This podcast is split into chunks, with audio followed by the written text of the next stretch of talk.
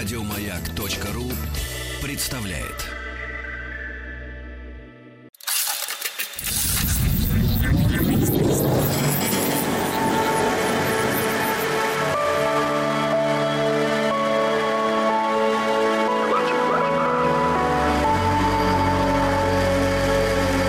Стаховский лайф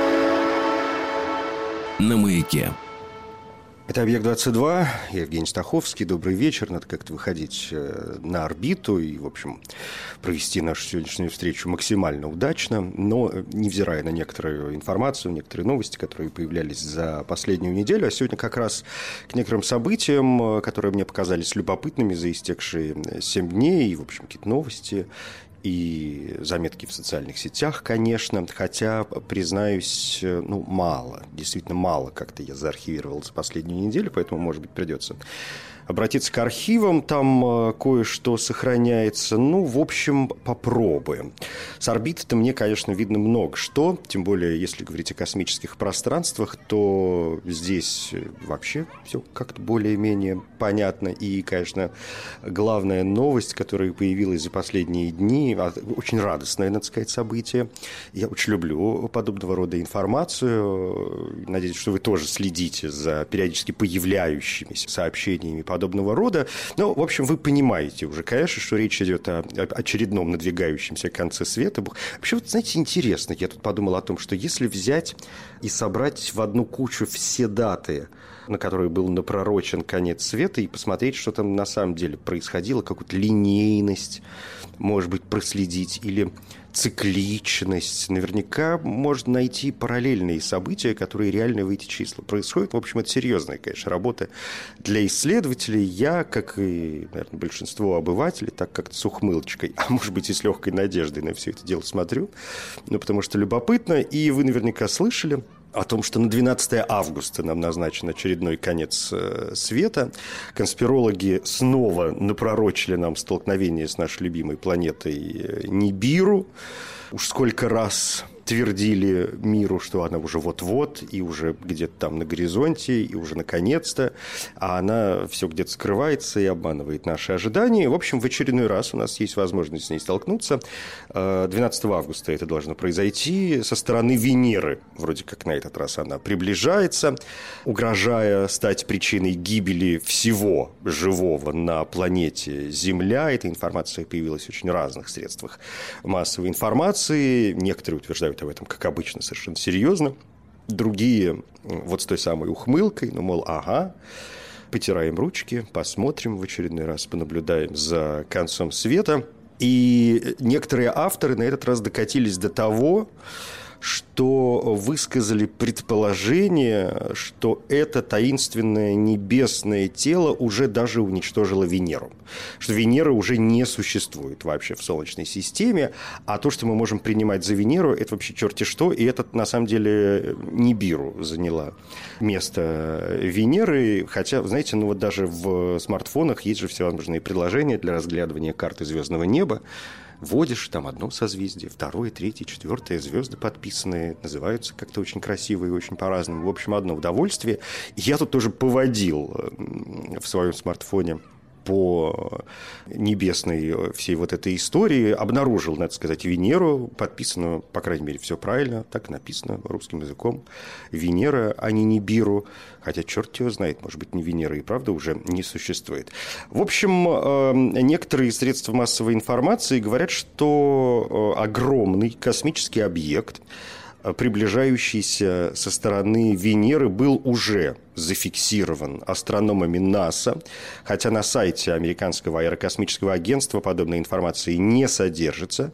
При этом я подписан на НАСА, в разных социальных сетях. В общем, слежу за там, картинками, которые они выкладывают, и за информацией, которую они периодически делятся с населением. Тоже ничего подобного. Уж наверняка бы сообщили первым делом. Нет, ничего подобного мне не попадалось.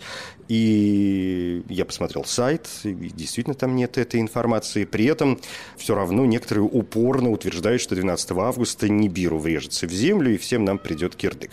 Подобные сообщения, как я уже сказал, появляются в интернете часто, и авторы чаще всего ссылаются на порой даже на авторитетные источники информации. Последний раз, помнится, конец света нам пророчили 12 июля, ну что-то в очередной раз не срослось. Но, впрочем, в тот раз авторы этих утверждений заявляли, что Нибиру не врежется в Землю, а помните, мы говорили об этом тоже, а уничтожит ее изнутри, что она уже какая-то планета в планете, и изнутри все это должно как-то взорваться, но ничего не произошло. Были другие даты и другие трактовки. Предполагалось, что Нибиру полностью заслонит Солнце и заморозит Землю, вступит с Землей в разрушительное гравитационное взаимодействие или окажется базой агрессивных, естественно, инопланетян.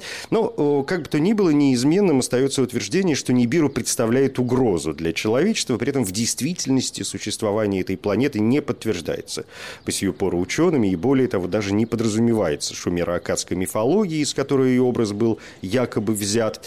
А, ну и напомню, что в начале 2016 года астрофизиками Майклом Брауном и Константином Батыгиным из Калифорнийского технологического университета были обнаружены косвенные признаки того, что в Солнечной системе действительно существует до сих пор неизученная крупная планета. Ее существование помогло бы объяснить орбиту множества небольших космических объектов в отдаленных участках Солнечной системы, однако споры о существовании так называемой планеты X или планеты номер 9, так ее тоже иногда называют, продолжают Но, впрочем, к Нибиру это открытие, вопреки многочисленным утверждениям конспирологов, не имеет никакого отношения. В общем, коротко говоря, ничего нам с вами другого не остается, кроме как дожидаться 12 августа и в очередной раз, судя по всему, убедиться, что Нибиру нас и на этот раз обманула. Ну, посмотрим. Время есть, еще почти целая неделя. Так что можно, если вы что-то не успели сделать в этой жизни, мало ли что, может быть, как раз сам... Вот чем хороши все эти сообщения. Можно попытаться хоть как-то взять себя в руки, сосредоточиться и совершить, может быть, даже какой-то безумный поступок, на который никогда не хватало смелости, а тут, ну, вроде как, что уже терять. А там посмотрим. Ну, придет, значит, придет. Не придет, зато поступок э, совершили. Кстати, о планетах. Это не, не единственная новость, которая меня заинтересовала по части небесных тел. Э, была информация о том, что нашли в очередной раз, кстати, тоже, потому что не раз мы э, об этом слышали. Так вот, снова нашли первую потенциально обитаемую планету. Говорят, что вот эта гигантская Земля находится на расстоянии 31 светового года от нашей. Земли обладает плотной атмосферой. И международная группа астрономов сообщила об этой суперземле, которая по своим показателям может иметь привычные нам формы жизни. Обнаружили ее еще в начале 2019 года, заметив на фоне диска родительской звезды и отнесли к классу суперземель, значительно превышающих нашу планету по массе. Но главным отличием этой экзопланеты, которая называется GJ357d, так вот, главным ее отличием является плотная атмосфера, которая могла способствовать появлению живых организмов, и также планета находится в оптимальной близости от родительской звезды, чтобы на ней могла существовать жидкая вода. Она вращается вокруг карликовой звезды с периодом 55,7 десятых дня, но 31 световой год, как сами понимаете, расстояние, конечно, значительное, и что там происходит на этой гигантской Земле, совершенно пока непонятно.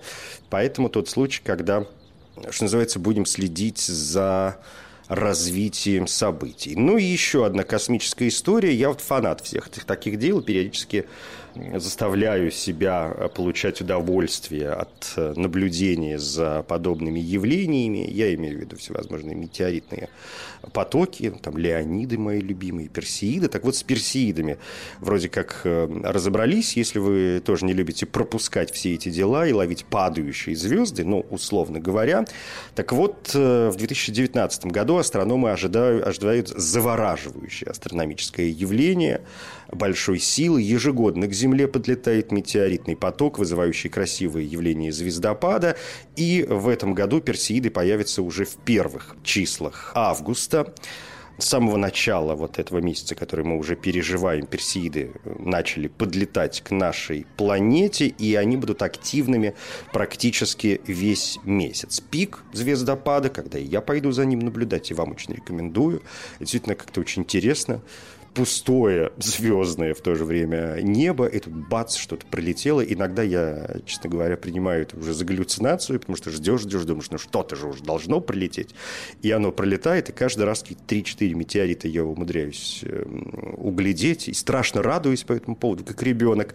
Так вот, пик звездопада ожидается в ночь с 12 на 13 августа, ну, то есть на, э, на следующую ночь после объявленного конца света. Тогда к земной атмосфере подойдет самый плотный поток э, метеоритов. Астрономы отмечают, что в этом году ожидаемая плотность этого потока около 120 в час, что довольно высокий показатель. Наблюдать за космическими объектами э, советуют между двумя часами ночи и четырьмя утра, в зависимости от того, где вы находитесь в это время суток. Но начинать э, можно уже, когда стемнеет, там часиков с 10 вечера смело можно ожидать э, падающие звезды. И лучше всего по себе знаю рассматривать астрономические события где-нибудь за городом, где нет э, обильного освещения, где поменьше фонарей. Ну, в общем, чем в более затемненном пространстве вы окажетесь в этот момент, тем больше шансов у вас разглядеть эти космические объекты, так что не пропустите. В ночь с 12 на 13 августа самый пик э, в этом году персеидов. Теперь, пожалуй, к делам земным. Что еще из новостей меня порадовало на прошедшей неделе? Ученые раскрыли тайну человека-вампира, так пишет издание «Корреспондент». А, конечно, я не мог пройти мимо этой новости. Сам человек-вампир уже интригует. Так вот, специалистам удалось даже узнать имя мистического человека, узнать, почему его похоронили как вампира. А, американский товарищ. Его останки были найдены в штате Коннектикут, об этом сообщает Science Alert. Останки мужчины были найдены еще в 1990 году в гравийном карьере города Грисволд в американском штате Коннектикут, тогда бывшей колонии Новой Англии. Его похоронили в начале 19 века по так называемому вампирскому обряду. То есть могилу выложили камнями, в крышку гроба забили медные гвозди с инициалами и возрастом умершего, а именно J.B. 55. Череп и кости конечности были скрещены на ребрах. Это говорит о том, что тело перезахоронили. С помощью анализа ДНК специалисты определили генеалогию мужчины, а проверив старые документы и записи, узнали, что человека-вампира звали Джон Барбер. Он был фермером, умер от туберкулеза. Именно эта болезнь и стала причиной захоронения трупа как вампира в то время верили, что умершие от туберкулеза воскресали, становились вампирами и, в общем, ходили, кусали всех, кого не побыте, поэтому таких людей часто обезглавливали, им ломали кости, забивали в грудь колья, в общем, все это мы знаем из художественной литературы, и также родственники умершего от туберкулеза проводили эксгумацию, во время которой из тела доставали сердце, его нужно было обязательно спалить, а членам семьи надо было вдыхать дым для того, чтобы такую своеобразную прививку, что ли, провести. И люди верили, что именно так им удается избежать э, заболевания. Но вот такая история. И к миру животному, пожалуй, и после этого уже к социальным сетям. Меня очень порадовала информация, появилась в «Науке и жизни» о том, что зародыши черепах выбирают свой пол. Значит, издание пишет, что у зверей, у птиц и еще у множества животных пол определяется половыми хромосомами. Но это мы знаем. У большинства зверей две хромосомы X и Y, а у птиц, например, там Z и W. Но есть виды, у которых пол зависит не только от того, какие хромосомы достались зародышу, но и от внешних условий, при которых зародыш развивается. Так, например, у крокодилов, большинства черепах и еще некоторых рептилий многое зависит от температуры. Там могут быть разные варианты. Либо самцы появляются, когда температура температура ниже какого-то значения, а самки когда выше. Либо же самцы выводятся только в каком-то температурном конкретном промежутке. А бывает, что пол зависит и от хромосом, и от температуры, как у бородатых агам, например, ну и так далее. Температура может быть разной не только в зависимости от места кладки, но и в самом гнезде, и даже в пределах одного и того же яйца.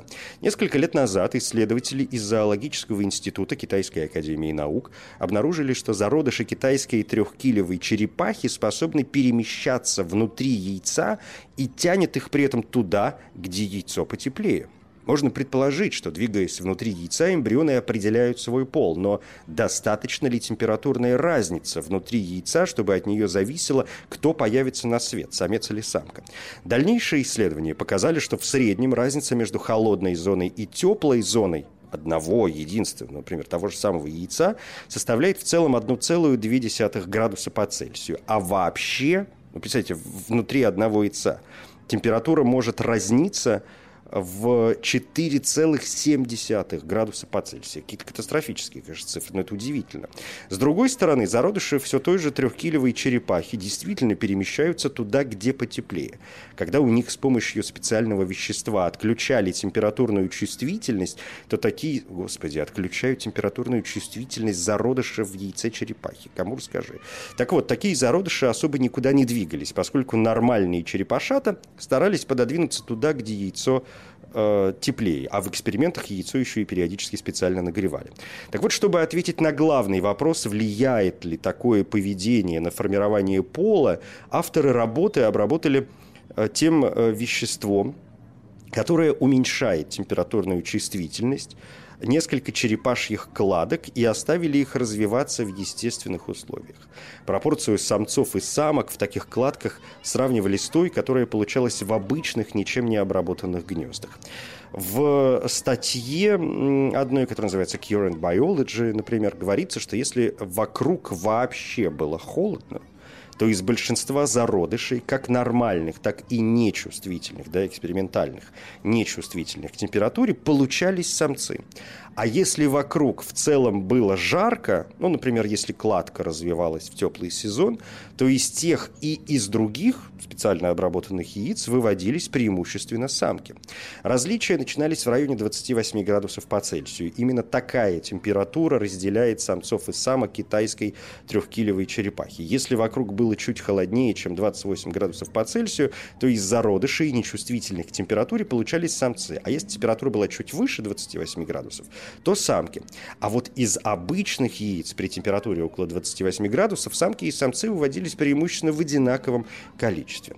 По мнению исследователей, маленькие черепашки в яйце стараются выбрать для себя наиболее комфортную температуру, и потому, когда становится холодно, они стремятся туда, где потеплее, и наоборот. И если все происходит при пограничных 28, то даже такой перепад температуры, какой можно найти в яйце, сыграет роль в определении пола. Так что при 28 градусах маленькие черепашки своими активными действиями поддерживают соотношение полов один к одному. Вот те, батенька, и, что называется, эволюция.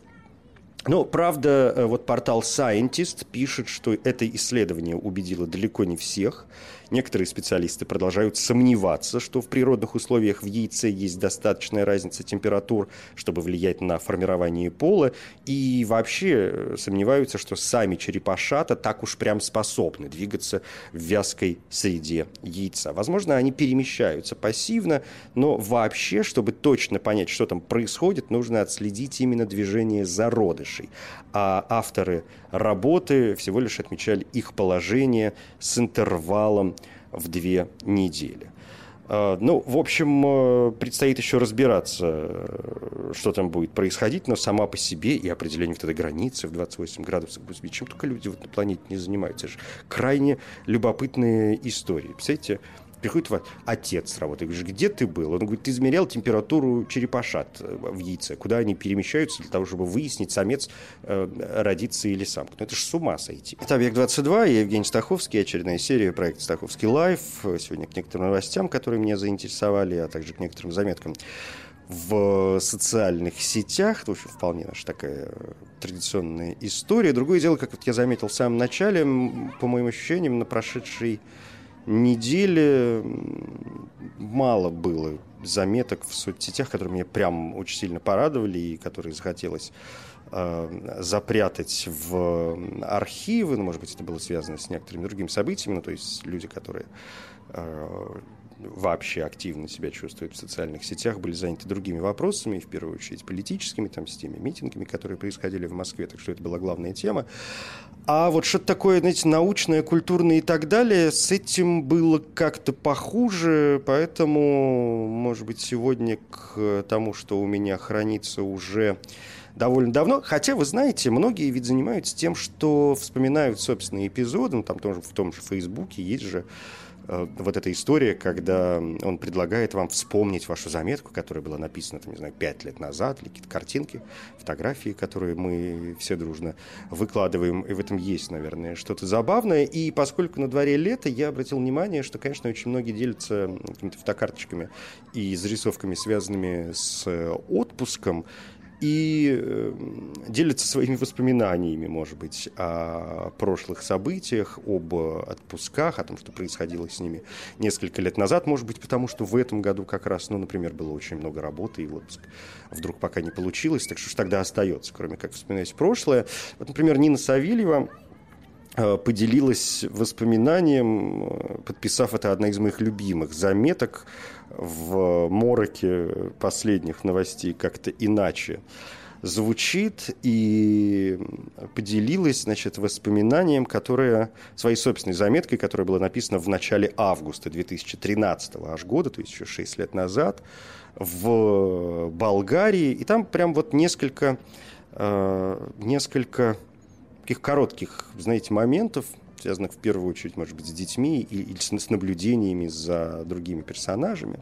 Когда мои дети сидят в море или спят, или ковыряются в песке, пишет Нина, или заняты друг другом или другими детьми, я веду путевой дневник, записываю за соседями, подглядываю и подслушиваю. Человек, признаться, неисповедим. Подумала, надо делиться. И вот начинаю потихоньку. На соседнем лежаке тусуют англичане. Дедушка огромный, лысый, красивый, весь в татуировках, и внучка. Когда мальчишки скидывают ее с батута в воду, она идет плакать на лежак, и он говорит так, продолжай бороться. И помни, что ты лучшая девочка в мире, и, конечно, моя самая любимая. Ты должна быть сильной. Впрочем, если хочешь, я пойду и съем их всех прямо сейчас. Так я пошел, а она такая кукольная крошка говорит, я достаточно сильная, чтобы сделать это лично, не парься. Целует его в щеку и несется на этот батут, и ей три года. Французы лет 8-9, брат и сестра, двойняшки или погодки. Он стоит на камнях, она на пляже метрах в 20. Он хочет, чтобы она пришла и смотрела, как он будет прыгать, торопит ее, кричит «Аделина, иди сюда!» Она «Иду, Додо!» Он «Не называй меня Додо!» Она «Хорошо, Додо, я иду!» Он Истоша «Не называй меня Додо!» Она невозмутимо «Хорошо, Додо, я иду!» Он «Ненавижу тебя!» Она «Я тебя люблю, мой Додо!» Он «Я не буду прыгать, все из-за тебя!» Прыгает, она хлопает «Ты крутой, Додо!» Все смеются, все рады. Господи, зарисовка в, стиле Селлинджера. Вчера наши дети. В море плавает кусок огромной медузы, причем только низ. Соня боится, Миша говорит, фигня, сейчас мы ее похороним. Соня любопытна, но, блин, страшно. Говорит, ладно, ты лови, а я буду яму копать. Миша, только большую. Соня, а зачем большую? Она же не вся. Миша, а если голову найдем, заново, что ли, копать? Соня, тогда ноги раскапывать придется. Миша, зато голова и ноги будут вместе, и в море, и в земле. Торжественно погружает эту слизь в яму. Соня со слезами на глазах, мне будет тебя не хватать. Я найду твою голову и закопаю ее здесь. Не волнуйся. Женщина лет 45 на соседнем лежаке по телефону. Погода как погода, нормальная. Что у нас в Приморском, что здесь одинаковое, да, да. Да я тебе говорю, то дождь, то солнце, то ветер, сам черт ногу сломит, не поймешь. Но я тепло одета, да. Ну как тепло? Ну голая, конечно, но под, под платком. Ты не отвлекаешь ты меня, лежишь на пляже. Ну да. Ну мой идет все. Ну какой-какой, ну все тот же. Не могу, говорю, мам. Ну пока, мам, ну все. Папа с сыном играют в футбол на песке. Ой, футбольные какие-то футболисты на пляже это всегда отдельно а, а, а, какой-то отдельный тип э, человека. Я тоже обожаю за ними наблюдать. Как-то помнится, встретил на пляже мужчину, ну такой был уже, в общем, дяденька, лет под 60, наверное, он был с женой. Он был из Польши, я подслушал как-то случайно его разговор, но он довольно громко разговаривал, поэтому, когда он знакомился с людьми, я подслушал его разговоры. Это было несложно. И он вот ходил прям по пляжу и с какими-то то футболистами познакомиться и говорит, давай поиграем, то с, не знаю, как называется эта штука, люди, которые с ракетками играют в такой небольшой мячик, типа пинг-понга. Э, то, значит, к ним пристанет что-то. И вот он обязательно всем докладывает, э, докладывал о том, что он из Польши, и о том, что он очень сильно любит футбол. И, в общем, для него было очень важно со всеми познакомиться и поделиться какими-то соображениями о культурных знаю, там, похожестях или различиях между разными нациями, потому что людьми, люди, с которыми он знакомился, в общем, тоже были из разных стран, там были какие-то французы, испанцы, англичане. И, и каждый раз он находил для них какие-то слова, они разговаривали там, разумеется, на английском, э, не на чистом, но на каком-то приблизительном английском, в общем, друг друга понимали, и я прям восхитился этим человеком. У меня было полное ощущение, что он, знаете, приехал в отпуск на, на, на выходные, вот на два дня, и у него есть ровно два дня для того, чтобы э, постичь мир. И он даже проводя это время на там, теплом море посреди лета на пляже, для него казалось очень важно постичь в этом мире как можно больше. Для него было как-то очень важно увидеть людей из других стран. Я не знаю, может быть, он никогда в жизни не был во Франции, например, никогда там в жизни не окажется, но, но встречаться там и познакомиться с э, французом было для него сверхзадачей. Ему было совершенно важно понять, как он живет, что он собой представляет. Ему было важно его мнение относительно там, ну, может быть, не политической ситуации, а, ну, чаще всего говорили, например, о спорте, о том, что происходит в мировом футболе или там, в других видах спорта. Э, которые присутствуют на э, планете Земля. Э, поэтому, в общем, я сейчас о нем вспомнил, вот глядя на последнюю зарисовку от Нины, про то, как папа с сыном играют в футбол на песке. Папа крутой футболист, сын 5-6, очень начинающий. Папа его и так и сяк обводит, через него перекидывает, как хочет, крутит. Сын сначала веселый, все грустнее и грустнее, и, наконец, конечно, слезы. «Сын, я не буду с тобой больше играть, так нечестно. Ты большой, ты занимался, так нечестно». На что папа отвечает, ну ты ж просил как со взрослым, ну давай как с маленьким с тобой буду, ну мне что делать? Сын, вытирая лицо, бойся, пап. Ну, вот такая э, заметка, такое воспоминание от Нины Савельевой, мне кажется, довольно милое. Что еще? Давайте пойдем дальше и посмотрим. Может быть, не воспоминания, а что-то более нейтральное. Вот, кстати, о разнице людей. Очень короткая зарисовка от Михаила Иванова. С нормальными людьми, говорит он, очень приятно общаться. Но не очень интересно. Не интересно, правда, только тем, кто сам ненормальный. Ненормальность ведет таких, толкает их в паучью пасть туманной пропасти. Точно стая волков, жаждущих вкуса крови, гонит, гонит свою добычу без продуху, вперед, без единого глотка свободы, быстрее, без шанса сомкнуть веки. Таких легко определить по взгляду. С ними интересно ненормальным, где конец дикой травли – израненными ли в сыром овраге или закаленными на вершине горы оставит их беспощадная погоня? Когда решит остановиться? Когда угаснет ее жажда? Это увлекает. Но еще увлекательней с нормальными. Не их, а уже они сами гонят волчью стаю вперед. И еще, и еще, свистя и улюлюкая. Не ради вкуса крови, но ради вкуса жизни. Вой стаи леденит душу. Страшный рык вожака содрогает деревья. Но волки бегут, бегут без устали. На то они и волки. Вообще, с людьми интересно со всеми, если ты способен остановиться. Под занавес давайте вернемся к новостям, но новостям, смешанным с социальными сетями. Мне попалась одна заметка, которая меня очень порадовала. Эта заметка появилась еще в середине июля, и я вообще не понимаю, почему я не поделился ей раньше. Может быть, и вам эта информация покажется полезной. В конце августа в издательстве Яромира Хладика выйдет книга Юзефа Чапского «Лекции о Прусте» в переводе Анастасии Векшиной. Каждое слово этой книги, пишет у себя на странице Игорь Булатовский, этой книги продиктованной автором автором по-французски двулика. Один лик смотрит в сторону прекрасной парижской эпохи молодого польского художника, другой – на бесчеловечную землю, забравшую жизнь тысяч его соплеменников и товарищей по оружию. Это эссе о Прусте было продиктовано зимой 1940-41 годов в холодной трапезной бывшего монастыря, которая служила нам столовой в лагере для военнопленных в Грязовце. Мне не хватает точности, субъективность этих страниц отчасти объясняется тем, что у меня не было никакой библиотеки, ни одной книги на эту тему. Последнюю книгу на французском языке я видел перед сентябрем 1939 года. С относительной точностью я старался воспроизвести лишь воспоминания о творчестве Пруста. Это нельзя назвать в прямом смысле литературным эссе, скорее воспоминанием о произведении, которому я был многим обязан и которое боялся больше никогда в своей жизни не увидеть. Нас было 4 тысячи польских офицеров на 10-15 гектарах в Старобельске, под Харьковом, с октября 1939 до весны 1940 года. Там мы пытались взяться за какой-нибудь интеллектуальный труд, который помог бы преодолеть наши уныние, тревогу и защитить мозги от ржавчины бездействия. Кто-то принялся вести военные, исторические и литературные семинары. Наши тогдашние хозяева сочли это контрреволюционной деятельностью, и некоторые докладчики были немедленно отправлены в неизвестном направлении. Несмотря на это, семинары не были приостановлены, но стали тщательно конспирироваться. В апреле 1940 года весь Старобельский лагерь был небольшими группами депортирован на север. В то же время эвакуировались два других крупных лагеря – Козельский и Осташковский, всего 15 тысяч человек. Почти единственными, кто из них уцелел, были 400 офицеров и солдат, собранных в Грязовце под Вологдой в 40-41 году. Нас было 79 человек из 4000 старобельских пленных. Все остальные наши товарищи из Старобельска бесследно исчезли.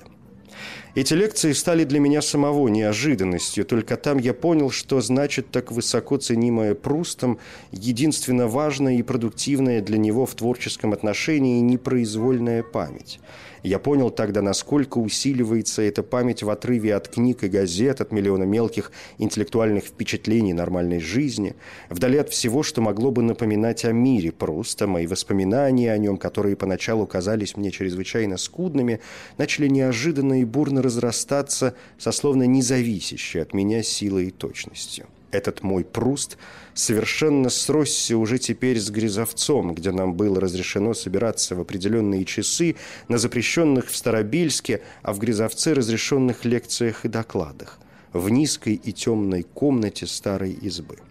Эту избу из толстых бревен, проложенных мхом, построил когда-то набожный странник, чтобы провести в ней остаток жизни у подножия Грязовецкого монастыря, взорванного после революции большевиками – старого монастыря XVII века, в остатках которого в мое время на многоярусных деревянных койках, населенных мириадами клопов, разместили 300 поляков, в основном офицеров. Я с благодарностью вспоминаю моих товарищей. Помню, на этих французских лекциях о литературе их собиралось около сорока. Когда смеркалось, они приходили в эту избу в фуфайках, в мокрых сапогах, часто после долгой работы в снегу и на сильном морозе. Вместо прежних икон и горящие под ним лампады в углу висели портреты Маркса, Ленина и Сталина в красных рамках.